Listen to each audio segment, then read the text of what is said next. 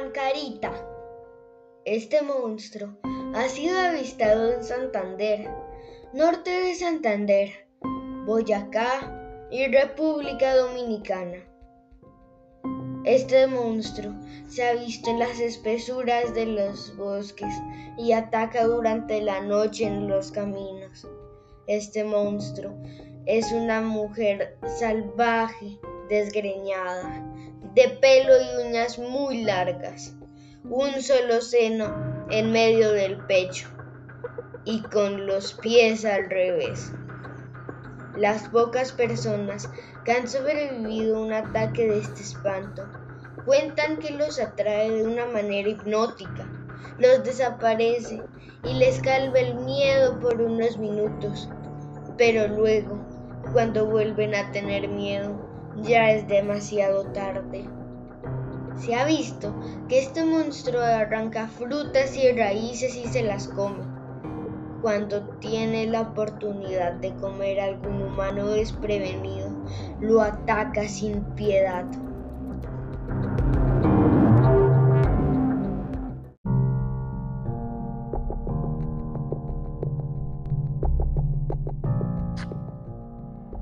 Este es un documento histórico invaluable.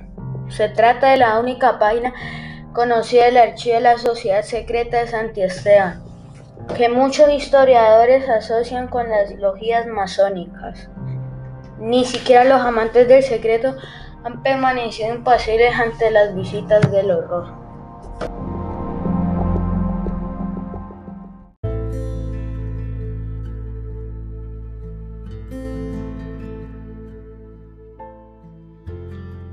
Recién ocurridos los eventos de la hacienda Ciatoca, donde desaparecería misteriosamente don Diego de Figueroa, súbdito de Fernando VII, tuvo lugar una extraña aparición. Luego de que los restantes ocho dragones del rey abandonaran la nombrada hacienda y con ella el seguro de vida que tan prodigamente les había procurado su realista anfitrión, una extraña silueta comenzó a rondar el filo del camino que de la hacienda conducía a la población de Toca. Confundido aún por la extraña desaparición de don Diego, el hospitalario manchego, miembro de esta sociedad, quiso recorrer sus propiedades en busca de alguna pista. En los umbrales del tupido bosque que se extendía tras la hacienda, sintió como nunca el frío del terror corriendo por sus venas. Una extraña mujer de aspecto desgarbado atravesó como un rayo el paisaje de árboles que se bañaba con una luz plateada de una luna tan llena y desnuda y brillante como debió serlo al comienzo de los tiempos el universo mismo. Alguna hija de España huyendo del saqueo insurgente, pensó el manchego. Recuperando el aliento y la determinación, se internó en el bosque en pos de ella. Más allá de la espesa niebla pudo percibir sus lamentos.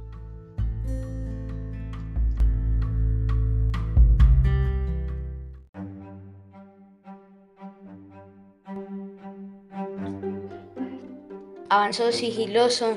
De pronto, una figura desgreñada emergió de la espesura era una temible mujer que en medio del bosque había perdido para siempre sus atributos. Estaba desnuda y llevaba un solo seno en medio del pecho.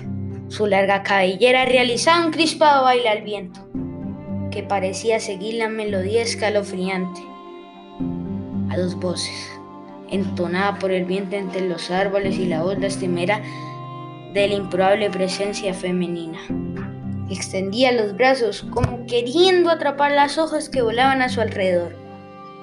Sus uñas eran tan largas que doblaban la extensión de sus dedos, pero el pálido manchego no dio crédito a sus ojos.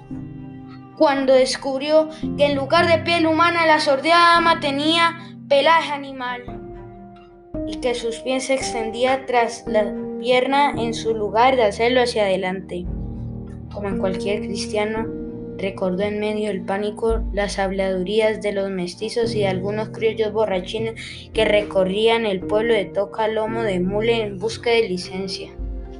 Era el espíritu de aquella especie de celestina chismosa que generó tantas contiendas entre los hombres mal enamorados y que decidió escaparse a los montes para dejarse ganar por la naturaleza. Recordó que por odio o venganza practica el secuestro de niños y hombres. Huir fue su única alternativa. Al día siguiente despertó en su lecho, sin poder recordar ni un detalle de su desesperada fuga.